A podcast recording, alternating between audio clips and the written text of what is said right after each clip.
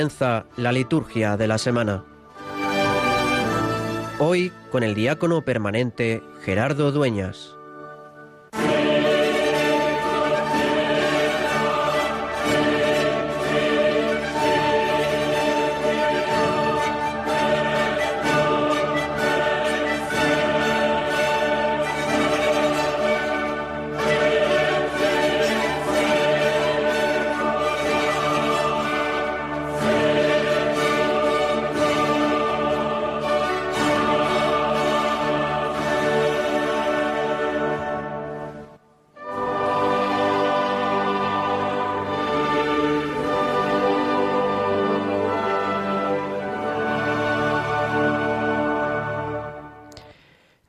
Todopoderoso, concédenos continuar celebrando, con fervor sincero, estos días de alegría en honor del Señor resucitado, para que manifestemos siempre en las obras lo que repasamos en el recuerdo. Por nuestro Señor Jesucristo, tu Hijo, que vive y reina contigo en la unidad del Espíritu Santo y es Dios, por los siglos de los siglos. Amén.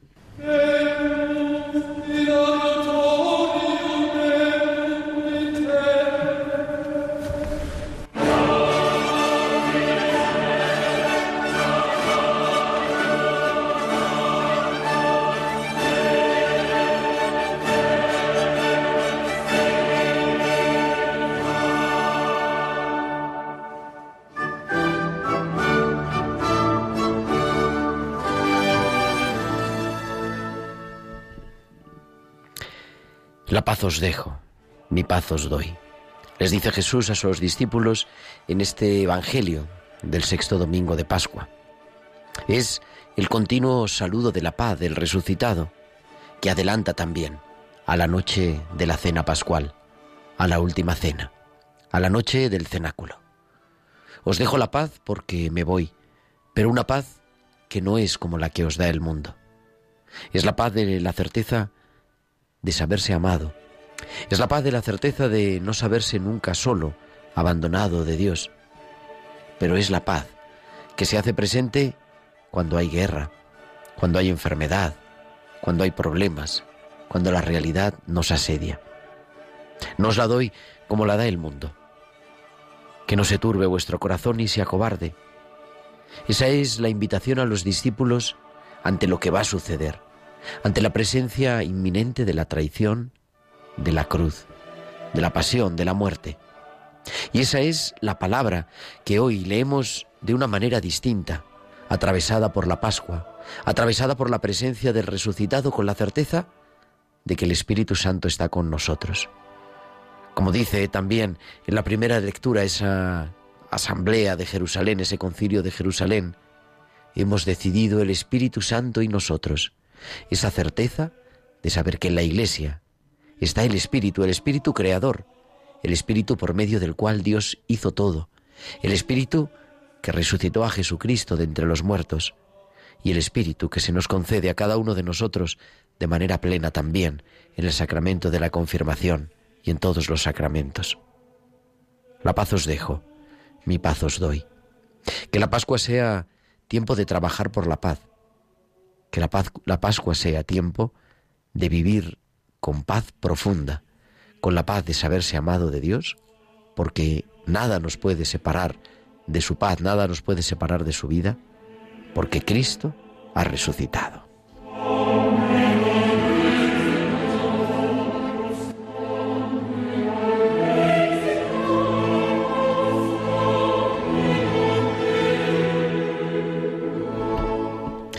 Pues muy buenas noches, queridos amigos de Radio María. Son las nueve y cuatro, las ocho y cuatro en Canarias y comenzamos desde los estudios centrales de Radio María en Madrid, en el Paseo de los Lanceros, esta nueva edición de La Liturgia de la Semana, el programa que te acompaña cada sábado por la noche, de 9 a 10 de la noche, de 8 a 9 en Canarias, para prepararnos a celebrar el domingo, a celebrar mañana, sexto ya domingo de Pascua, y para prepararnos a celebrar pues toda la Pascua, todo lo que estamos viendo en un programa precioso. Además, hoy nos podéis seguir también, aparte ahora recordamos todas las redes sociales, pero nos podéis seguir con imágenes en directo en, en Facebook Live. Nos podéis... Eh, ver también en el estudio y entrar aquí en este estudio de Radio María y haciendo que todo esto sea posible también, que nos puedas escuchar, que nos puedas ver a través de Facebook Live o que nos podáis escuchar después, más tarde, en el podcast está Javier Pérez. Javi, muy buenas tardes, muy buenas noches. Buenas noches, Gerardo. Y muchas más cosas. ¿De qué vamos a hablar hoy en este domingo, en este sábado 21 de mayo, vísperas del domingo sexto de Pascua? Pues vamos a hablar de eso, del domingo sexto de Pascua. Y de manera especial, en la iglesia en España, este domingo sexto de Pascua se celebra la Pascua del Enfermo, que este año tiene por lema acompañar en el sufrimiento y que culmina toda la campaña del enfermo. Pues vamos a hablar, hablaremos de ello en esta noche. Hablaremos también de que este jueves se celebraría, tradicionalmente son los 40, los 40 días desde el domingo de resurrección, es el jueves de la ascensión, aunque en la liturgia lo celebraremos no mañana, sino el domingo de la semana que viene, el domingo día 29.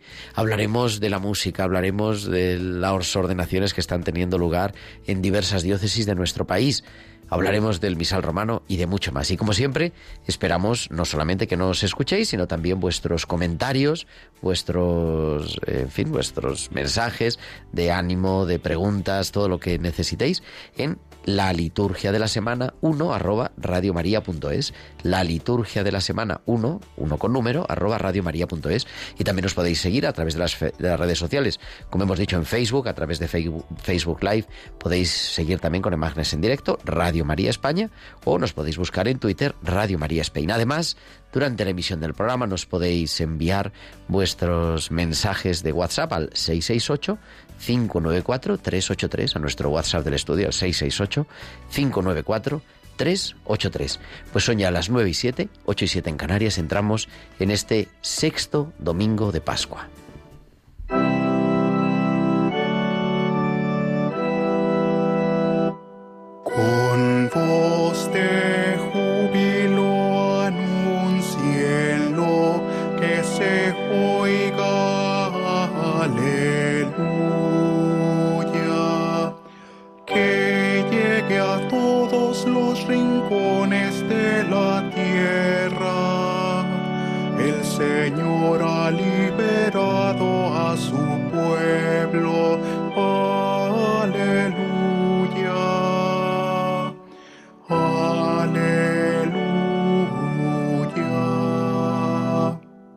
En este sexto domingo de Pascua, ya pues eh, la recta final de la Pascua, en los últimos 15 días antes de la culminación de la Pascua, con la solemnidad de Pentecostés, y continuamos avanzando en la Pascua, en la lectura también del libro de los Hechos de los Apóstoles, del evangelista San Juan, que en la tradición de la Iglesia en rito romano leemos cada celebración de la Pascua. Eh, estamos, seguimos en el ciclo C, el año C, el tercer ciclo de estos tres ciclos dominicales, la segunda semana del Salterio para los que rezan la liturgia de las horas. Y como siempre, nos introducimos en la liturgia de la palabra, en las lecturas de este domingo.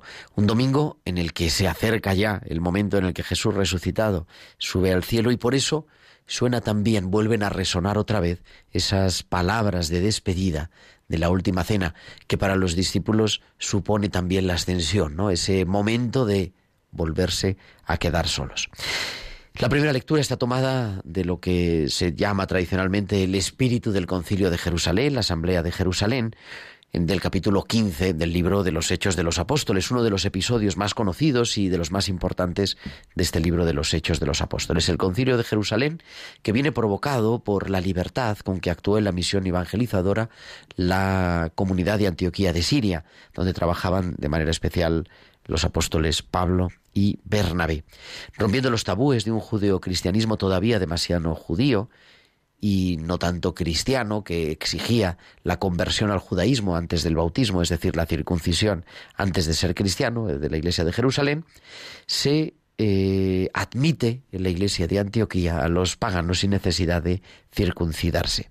Y esto escandalizaba porque se pensaba que para ser cristiano primeramente se tenía que ser judío, admitir la ley de Moisés y todas las tradiciones inherentes a este modo de vida. Sin embargo, Pablo clama diciendo, ¿dónde queda entonces lo que Jesucristo ha hecho por los hombres? ¿De qué vale la muerte y la resurrección de Jesús? Pablo desde el principio vemos claramente se opone, lo podemos leer en el capítulo 1 y 2 de la carta a los Gálatas, a esta distinción injusta desde todos los puntos de vista, que deshace toda su deshace con su teología de la gracia y de la fe en Cristo Jesús. Pablo vuelve a recordar que todos partimos de cero, que ya no importa ser judío o pagano, ser justo según, según la ley, o por herencia y tradición, o ser pagano, consiguientemente pecador, sino que ante Dios, ante Cristo, todos estamos en igualdad de condiciones. Sube a Jerusalén, Pedro ha tenido ya esa visión particular cuando estaba en Jafa de no imponer más cargas a los paganos y le apoya, pero es necesario ir a Jerusalén, es necesario encontrarse otra vez con los con el resto de los apóstoles presididos por Pablo. Y en este texto de hoy, pues es un resumen, nos da la conclusión más importante. No queremos imponeros más cargas de las imprescindibles. Hemos decidido, el Espíritu Santo y nosotros, no imponeros marcas, más cargas de las indispensables. Jesús y Pablo estuvieron sometidos a la ley y debieron abandonar, decidieron abandonar este camino. El cristianismo encontró su identidad abandonando la ley y poniendo en el centro a Cristo crucificado y resucitado. Así que ese sea también nuestro centro. Y a esta primera lectura respondemos con el Salmo, este domingo, el Salmo 66. Oh Dios, que te alaben los pueblos, que todos los pueblos te alaben.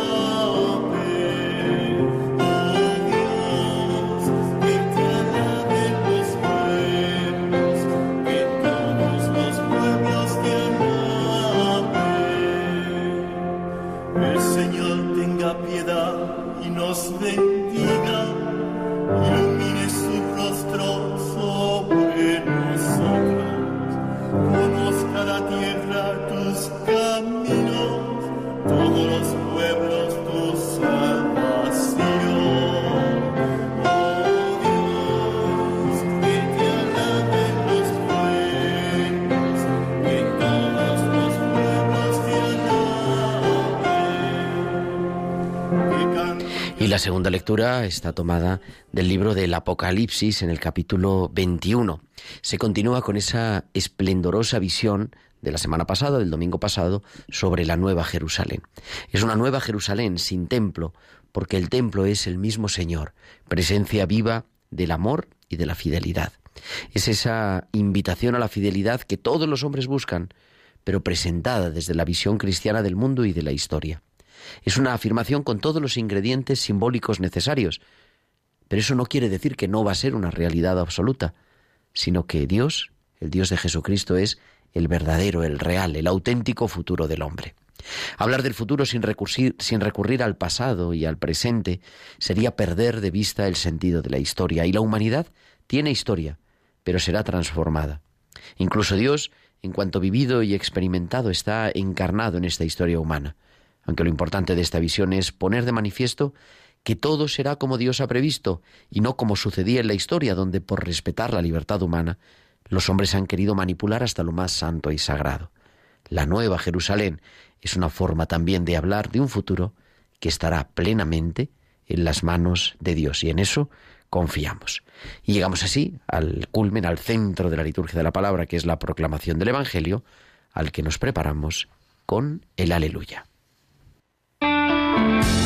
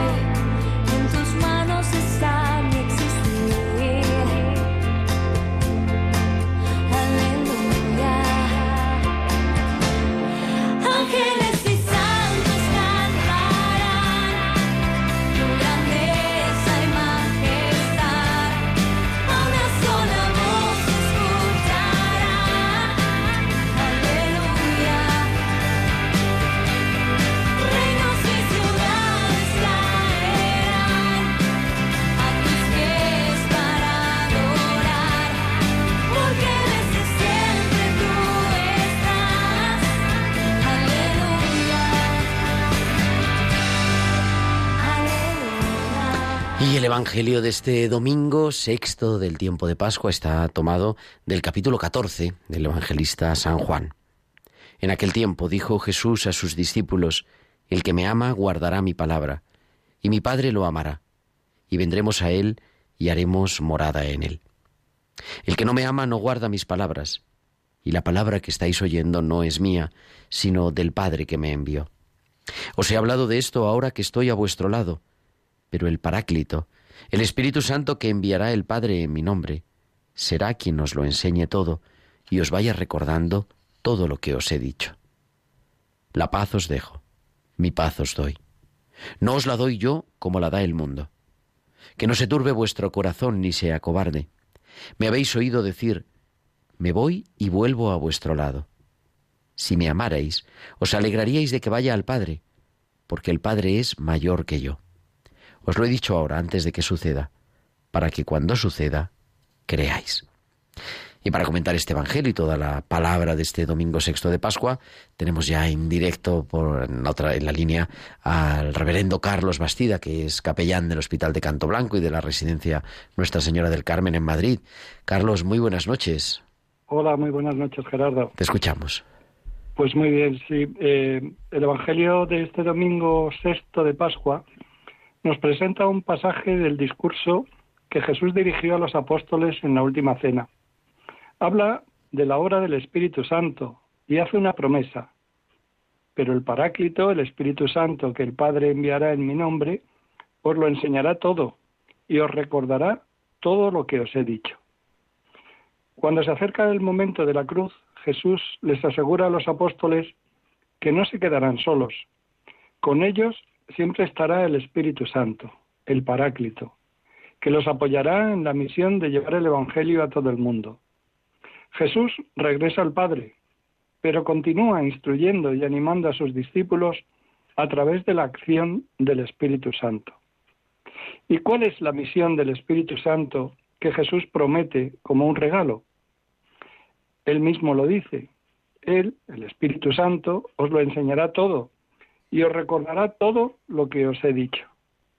En el curso de su vida terrenal, Jesús ya transmitió todo lo que quería encomendar a sus apóstoles.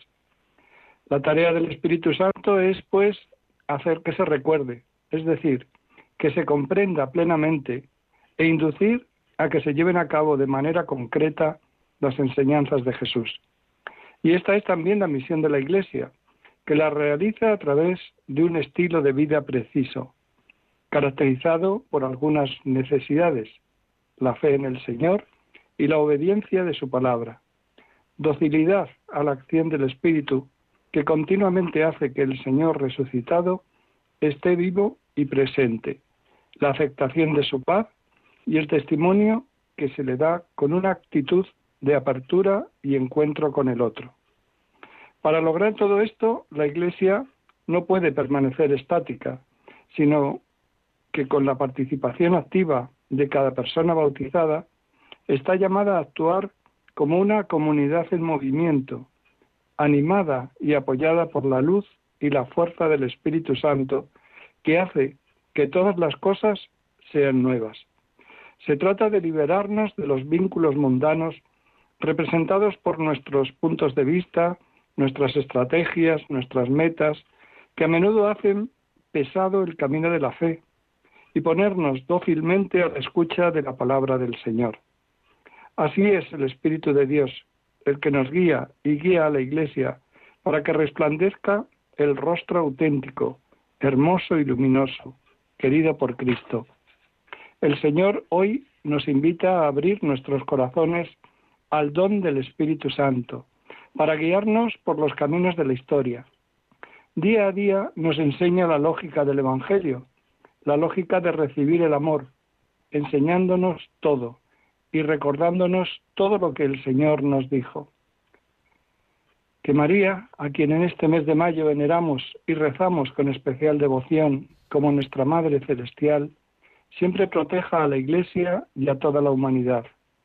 Que ella, que con fe humilde y valiente cooperó plenamente con el Espíritu Santo para la encarnación del Hijo de Dios, también nos ayude a dejarnos instruir y guiar por el Paráclito, para que podamos acoger la palabra de Dios y testimoniarla con nuestras vidas.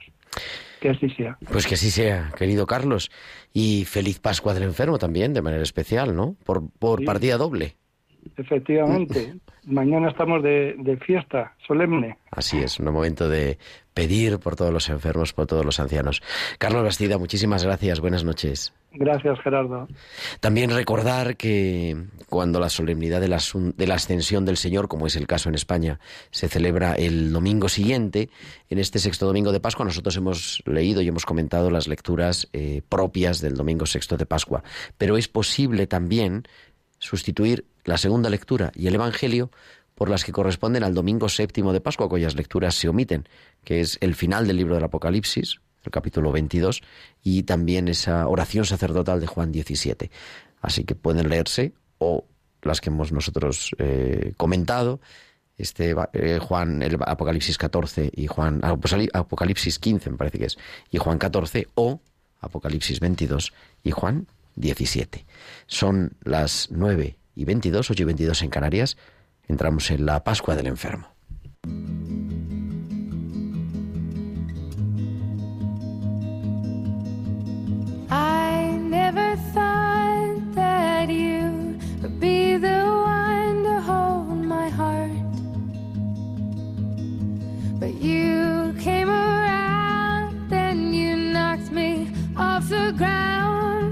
Start.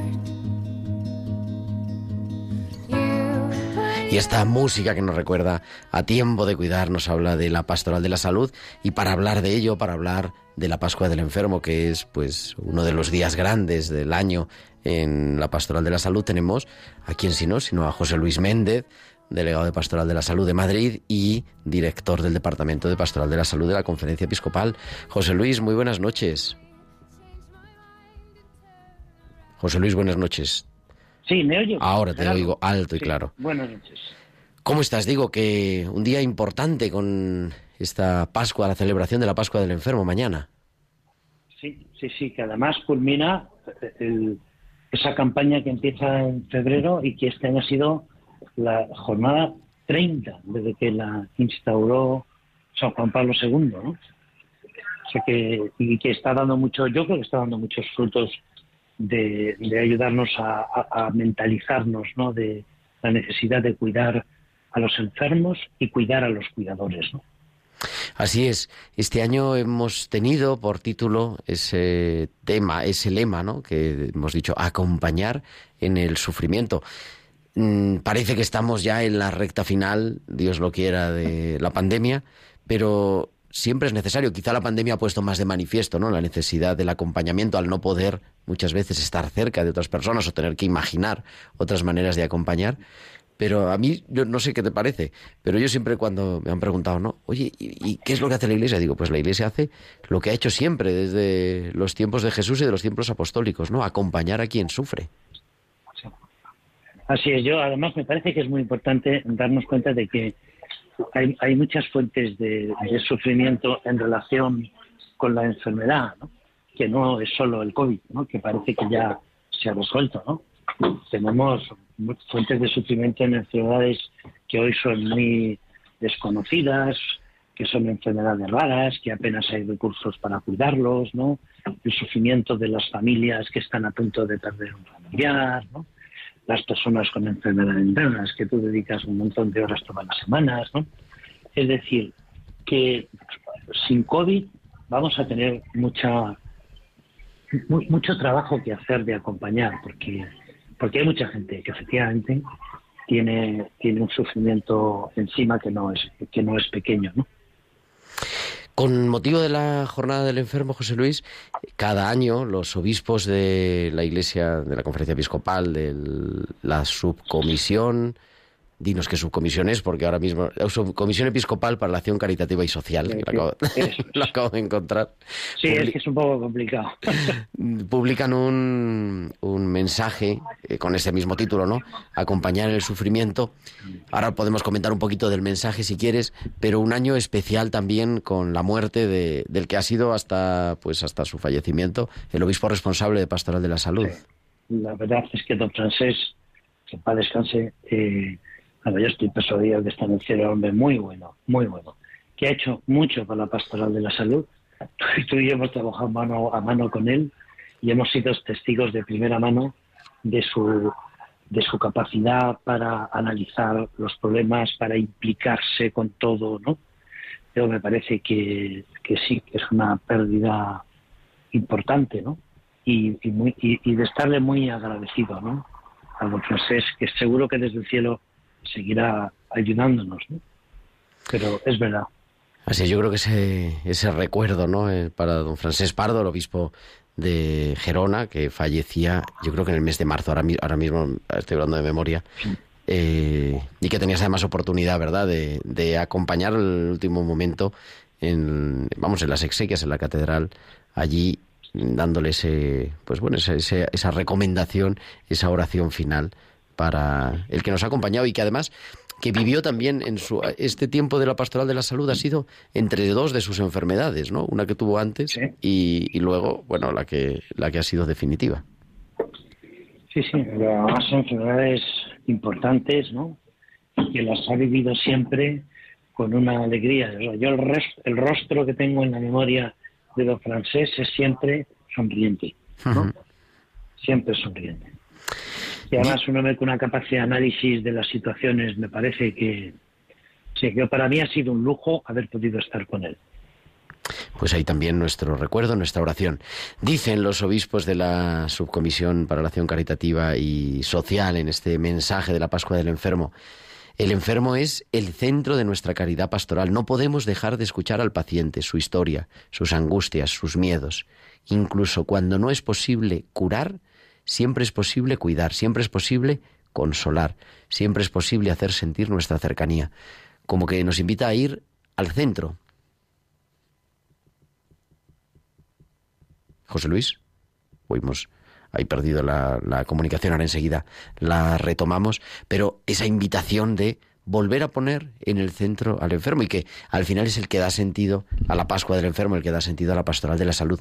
Es bonito porque desde hace muchos años, hace 30 años comenzaba la Jornada Mundial del Enfermo, como nos recordaba, nos recordaba José Luis Méndez, pero la, la Iglesia en España ya celebraba desde antes, desde hace yo creo que alrededor de 60 años, la Pascua del enfermo, de manera particular en Pascua para poner la resurrección. Creo que hemos eh, recuperado la comunicación con José Luis. Digo, esas palabras, ¿no? De poner al enfermo en el centro de nuestra caridad pastoral y en la Pascua, pues en el centro de la resurrección también. Sí, a mí me parece que eso es muy importante porque a veces nos podemos como corremos el riesgo, ¿no? De perdernos entre muchas dificultades y, y otras fuentes de sufrimiento y lo nuestro es precisamente poner, como ha, como ha hecho el Señor, ¿eh? en el fondo poner en el centro al enfermo, sanarlo, atenderle, ¿no? Y, a mí me parece que eso sigue, sigue siendo un reto para toda la Iglesia. Con motivo de la Pascua del Enfermo hay montones de celebraciones en muchísimos lugares, en parroquias, en muchísimas diócesis, vamos, nada más tienen que consultarlo. Mañana, digo, aquí en Madrid, donde nos encontramos, también lo celebraremos de manera especial con el Cardenal Arzobispo de Madrid. Sí, en la parroquia Nuestra Señora de los Ángeles, a las 7 de la tarde, y habrá eh, unción de los enfermos, que hay un buen número de personas apuntadas. Y yo creo que es una cosa muy bonita que la Iglesia en España lleva muchos años haciéndose, que puede ir ayudando a quitar como esa especie de temor de que es la extrema unción, o sea, que es que si te dan la unción es que te están muriendo, ¿no? No, cuando es un sacramento que Cristo ha instituido para para aliviar en la enfermedad, para fortalecer en medio de las dificultades, del sufrimiento con la enfermedad, ¿no? Entonces, no vamos, yo. ¿Tú has recibido la unción? En las filas. Sí, sí, sí, claro. Y mira, aquí está, que tengo 66, claro. O sea, yo espérate que, que la, la, misa de mañana no me ponga yo en la fila, ¿no? Para que me den la unción. Edad tengo, o sea que Así es, yo creo que es importante recordar eso, ¿no? Efectivamente, que no es para el que está ya muriendo, y o al contrario, porque no solo para el que está muriendo, sino que hay quien piensa que es que recibe la unción y ya uno se muere seguro. Y más bien es al contrario, es para, la, es para la salud. Sí, sí, sí. Así es. es verdad, es verdad. Pues querido José Luis, muchísimas gracias como siempre por introducirnos, ¿verdad?, en, en este apasionante mundo del cuidado y nada, mucho ánimo. Muchas gracias, Gerardo. Gracias. Buenas noches. José Luis Méndez, el director de Pastoral de la Salud de la Conferencia Episcopal Española y delegado de Pastoral de la Salud en Madrid. Y estamos, son 9.31, 8.31 en Canarias. Seguimos en el mes de mayo, el mes de María y el mes también de Radio María. En estos tiempos difíciles de conflictos bélicos, crisis económica, social, sanitaria y moral, bajo el profundo impacto de ideologías enemigas del sentido cristiano de la vida, la fe está sosteniendo a millones de personas en el mundo entero. Así lo seguimos experimentando en las 122 emisoras de Radio María presentes en más de 80 naciones, cuyos oyentes están agradeciendo más que nunca la ayuda recibida a través de sus ondas. En este mes de mayo queremos dar gracias a la Virgen por este don de su radio, un pequeño grano de mostaza en el jardín de la iglesia, que la Virgen ha puesto en nuestras manos como un talento a cuidar y fructificar, para lo que os invitamos a intensificar vuestra oración al Espíritu Santo, a hablar a muchos de esta radio y a contribuir con vuestro compromiso voluntario y donativos, por pequeños que sean, a extender Radio María en España y en el mundo, especialmente en las naciones más necesitadas, a las que dedicamos nuestra maratón misionera bajo el lema quien reza no tiene miedo al futuro. En efecto, unidos en cenáculo en torno a María, orando al Señor, no tendremos miedo, recordando lo que nos dijo el Papa Francisco en la noche de Pascua. Jesús recorrió los enredos de nuestros miedos y desde los abismos más oscuros de nuestra muerte nos despertó a la vida. Con el resucitado ninguna noche es infinita y aun en la oscuridad más densa brilla la estrella de la mañana. Ayúdanos a extender esta esperanza. Puedes informarte de cómo colaborar llamando al 91 822 8010 o entrando en nuestra página web radiomaria.es. Radio María, sin miedo al futuro, de la mano de la Virgen, vida, dulzura y esperanza nuestra.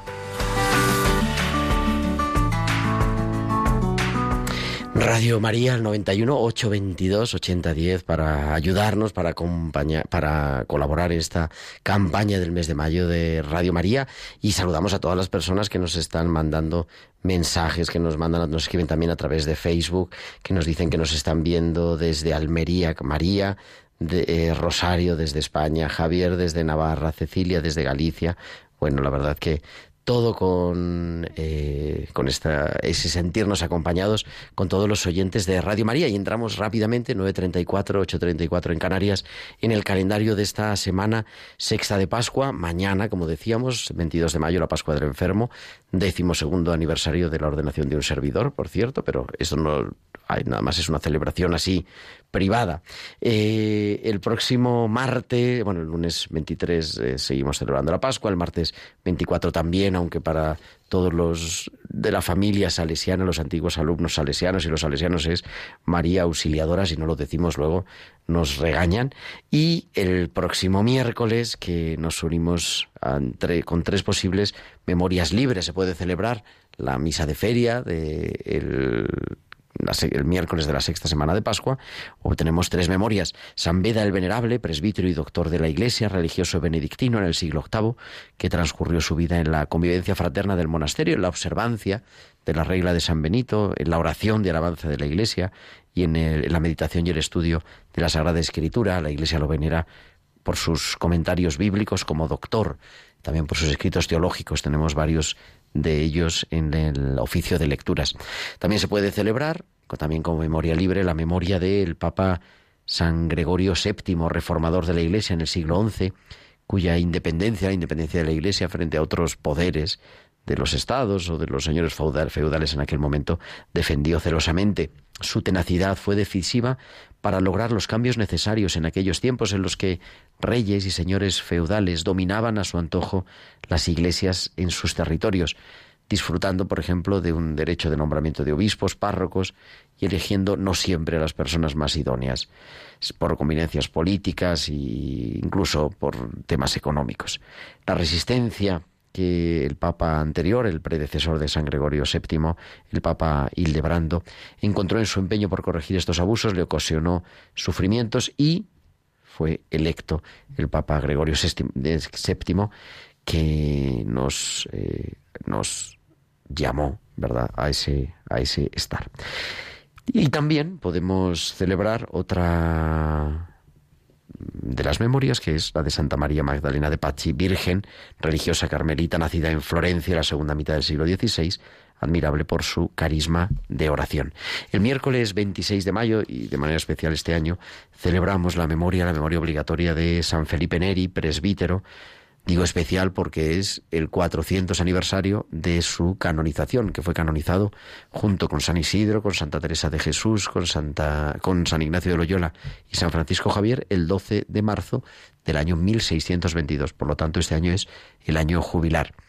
San Felipe Neri, presbítero, nacido en Florencia, comienzos del siglo XVI, con su estilo de vida, la bondad, la alegría, ejerció una gran influencia entre la juventud de su tiempo en Roma, donde pasó la mayor parte de su vida trabajando y ejerciendo el ministerio. En su boca podemos poner estas palabras de San Pablo, Estad alegres, que les dice San Pablo a los filipenses, estad alegres, tened buen ánimo, un mismo sentir, y el Dios del amor y de la paz estará con todos vosotros.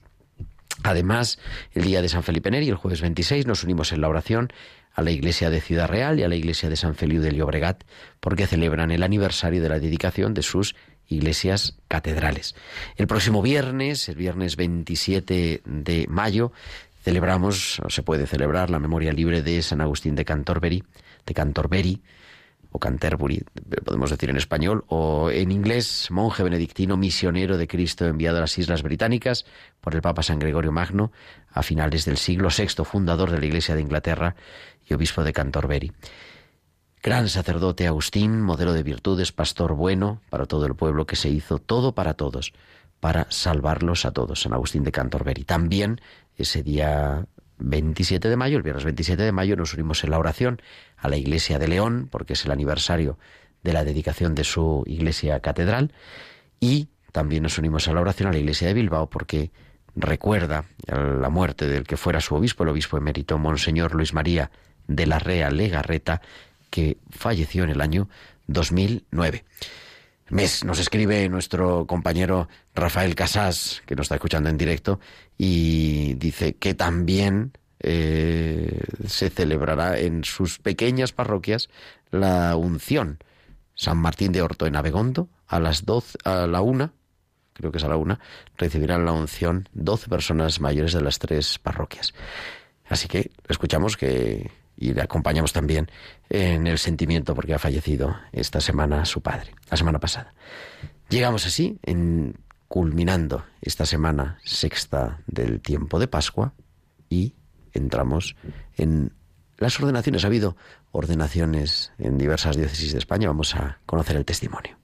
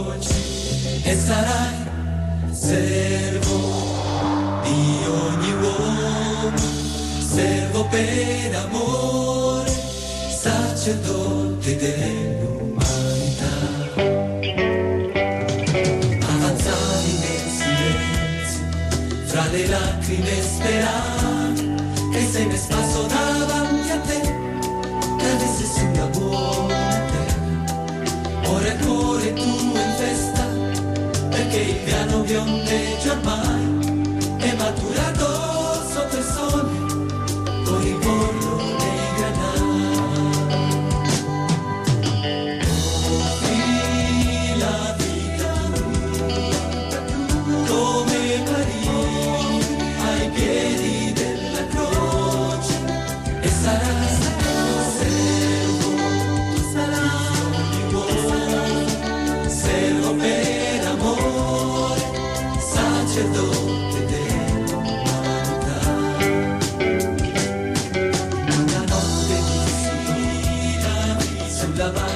9.41, 8.41 en Canarias. Seguimos en directo en Radio María en esta noche del 21 de mayo, en esta víspera del sexto domingo de Pascua.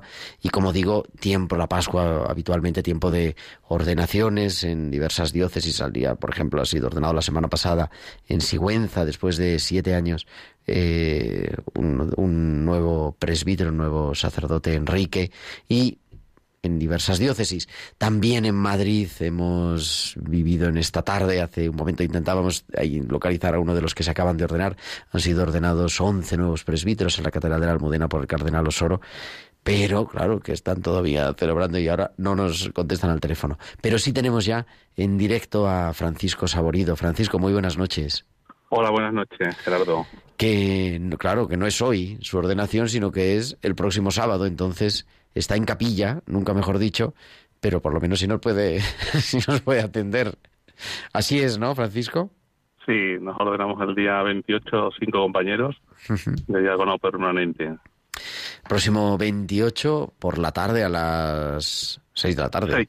O algo Sí, así. a las seis de la- Para sí, que a las de la tarde. personas, bueno, también recen, eh, tú y otros cuatro compañeros que os venís formando durante pues cinco o seis años, ¿verdad? En el estudio de la teología. Coméntanos un poquito cuál, cómo ha sido, cómo, cómo cuál es el proceso de formación y sobre todo, pues cómo lo has vivido. Bien, empezamos con primero una intuición, en mi caso, y yo creo que también el resto de compañeros, de que hay una llamada a, la- al diaconado, al servicio de la iglesia, y bueno, pues te pones en contacto pues con responsables. En la primera fase es el propedéutico, que es el discernimiento para ver por parte de la iglesia y también por parte de nosotros qué es esa llamada. Y después pasamos a una segunda fase, que son de formación, de ciencias religiosas, que ya dependiendo de los años, pues hay compañeros que lo normal son tres años, y bueno, el ritmo de cada uno, con sus trabajos y su familia, pues lo va haciendo al ritmo que puede. Y la última fase, que es la fase de lo que sería la pastoral, en la que hemos estado este año, pasando por distintas parroquias, incluso hemos estado también con Gerardo en distintas acciones pastorales. Y bueno, ya todo este proceso acompañado también, pues, humanamente y, y espiritualmente también para llegar a esta nueva etapa, ¿no? ¿Verdad? Que se confirma también por parte de la Iglesia y en la- esta vocación que también nosotros a la que nos sentimos llamados, ¿no? Y ha sido un proceso. A mí me ha, me ha acompañado mi- cuando hago mi historia desde pequeño. Estuve en el seminario menor, después en el seminario, después ya me casé y después ha seguido esa, esa llamada interiormente adaptándose pues, a las distintas circunstancias ¿no? que he ido viviendo. El trabajo, los hijos, etcétera. ¿no? Recordamos que hay, tenemos, hay tres grados el sacramento del orden, los obispos, los presbíteros, los diáconos, y que la Iglesia, que normalmente el sacramento del orden va unido, ah, por lo que pensamos, ¿no? al celibato, pero de desde el Concilio Vaticano II el grado de los diáconos se puede recibir también las personas casadas, por eso habla que va a ser ordenado y que está casado, pero va a ser ordenado diácono el próximo sábado. Creo que tenemos también a Fran Cañestro, que es el director emérito del programa O Jerusalén. Fran, muy buenas noches. Buenas noches, eh, Gerardo, y a todos los oyentes de Radio María. Hemos intentado hablar con uno de los que han sido ordenados hace tres horas o algo menos en la catedral. No ha podido ser porque no es el momento, pero has sido tu padrino de ordenación, Fran, queríamos que nos contaras la, una crónica rápida en directo. Sois, sois, sois, sois muy actuales vosotros, sois muy al pie de la noticia eh, en este caso, en este caso. Pues nada, acabo de llegar ahora mismo de la catedral eh, a lo largo de una celebración de dos horas y media, tremendamente emotiva y hermosa, pues han recibido el grado del orden de los, de los sacerdotes, presbíteros, 11 nuevos presbíteros, entre ellos Jorge Boada, que he conocido desde que era muy joven hasta el día de hoy, le he podido acompañar también desde la oración, desde el cuidado poco o mucho, pero bueno, que le he podido prestar a lo largo de este tiempo y hoy le he podido poner la casulla, un momento también muy hermoso y muy muy bonito. Pues, eh, ¿qué quieres que te cuente? ¿Qué quiere que os cuente a los oyentes de Radio María? Siempre es hermosísimo, hermosísimo asistir a una ordenación una, una ordenación sacerdotal. Eh, la catedral estaba absolutamente llena, ha cantado el coro de la JMJ, eh, después de la liturgia de la palabra, pues la exhortación de don Carlos eh, a los nuevos a los nuevos sacerdotes, a los que iban a ser admitidos al orden sacerdotal, indicándoles la elección de Cristo, la fidelidad a la Iglesia y la entrega a los demás, y después de esto, pues, bueno, los signos propios, ¿no? De la unción de las manos, la imposición de, manos por parte del obispo y de los sacerdotes, a los nuevos a los nuevos eh, a los ordenandos y después pues la entrega de los no del cáliz y de la y de la patena y la, la invitación a configurarse con el con el misterio que van a presidir principalmente el misterio de la Eucaristía. Eh, pues es realmente es una celebración hermosa, hermosa, hermosa y al final, ya cuando hemos acabado, un aplauso cerrado de toda la catedral, los nuevos sacerdotes, que era realmente emocionante. Así que eh, así eso ha sido en breve síntesis lo que claro que sí, sí, sí, además de manera improvisada, pero bueno, queríamos queríamos tenerlo también en esta tarde, así que la oración por los que se acaban de ordenar y, nada, gracias por ser nuestro reportero en la catedral, querido Fran. Nada, un placer como siempre con Radio María y con Gerardo Dueñas, cómo no. Muchas gracias, muy buenas noches. buenas noches, un abrazo. Francisco, la próxima semana tenemos que terminar porque tenemos una llamada también esperando, pero vais a ser ordenados en la catedral con la presencia del cuerpo incorrupto de San Isidro, porque estamos en el año de San, digo, en la colegiata de San Isidro, porque estamos en el año de San Isidro y además está expuesto precisamente durante esta semana a la veneración de los fieles el cuerpo incorrupto del santo. Sí, es así, efectivamente. Estaremos en la, misma ordenación con don Carlos y yo creo que el mismo sábado todavía está el cuerpo incorrupto, porque es hasta el día 29 de recordar que está en la, en la Real Colegiata.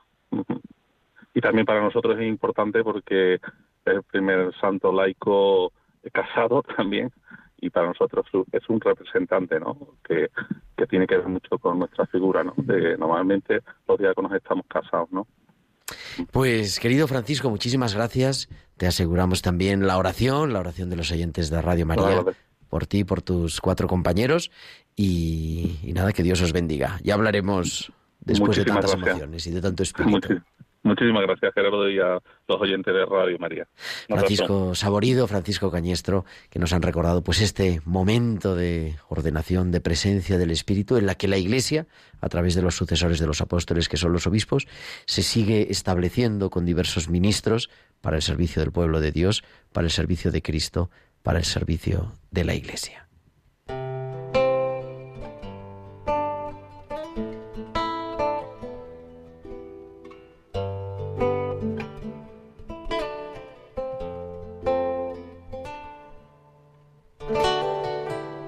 Dicen que Dios se ha marchado y en toda la tierra no hay a quien rezar. Solo le ven derrotado en la cruz porque olvidan que Dios puede más.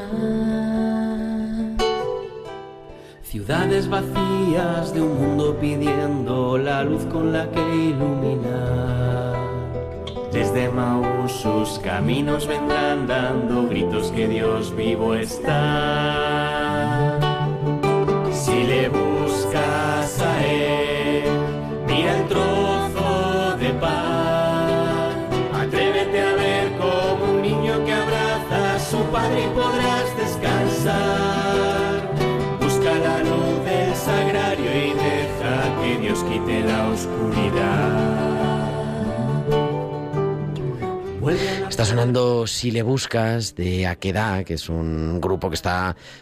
pues eh, comenzando, podríamos decir, su andadura pública y tenemos a uno de sus fundadores, uno de sus miembros, que es Moisés da Silva, pero que le llaman Moe. Moe, muy buenas noches.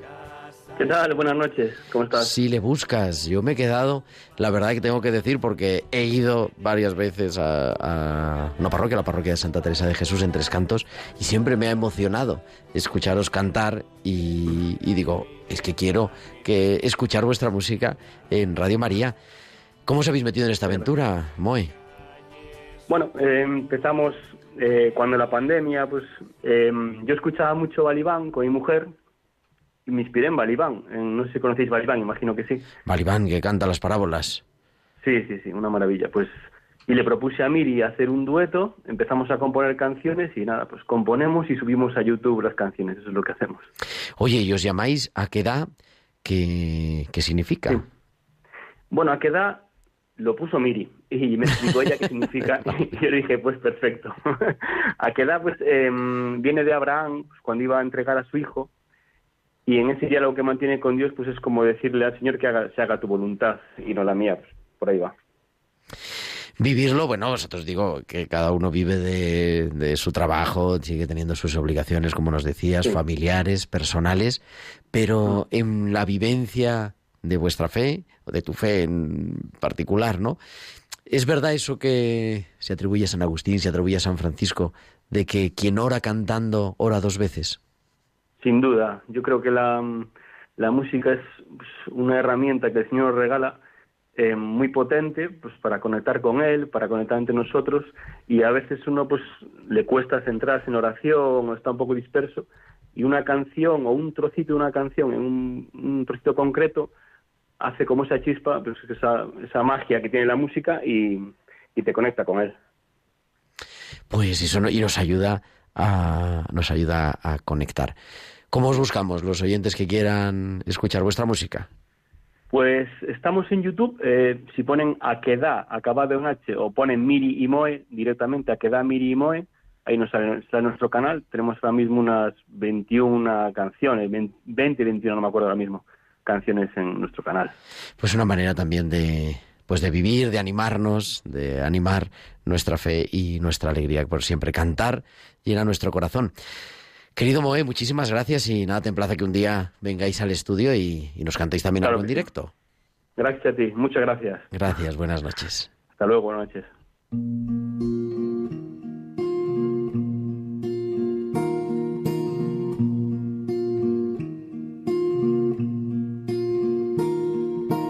Espíritu de Dios, despiértame.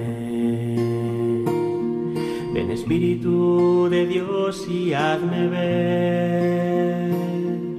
No sé cómo alabarte, pon palabras a mi voz. Espíritu habita en mi interior. Espíritu de Dios, libérame. Carga que hoy te traigo, abrázame. Necesito descansar en ti, dame pasos para ir a la fuente viva que hallo solo en ti. Estamos escuchando el Espíritu de Dios también de Aquedá y así llegamos a la recta final de nuestro programa, de este programa de la liturgia de la semana del 21 de mayo de 2022. Desármame tú a mí, cansado de mis luchas, llego aquí. En ti me quiero abandonar, 9.55, 8.55 en Canarias.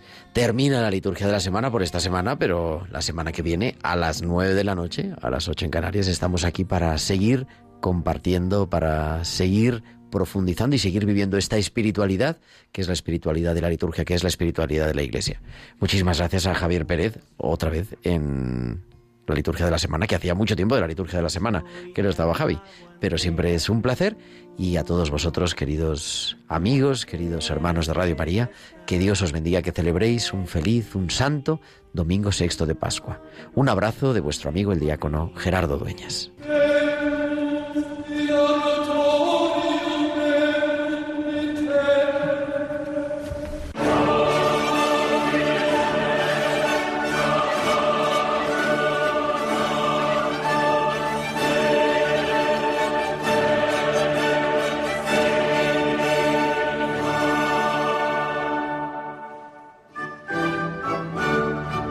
Han escuchado la liturgia de la semana con el diácono permanente Gerardo Dueñas.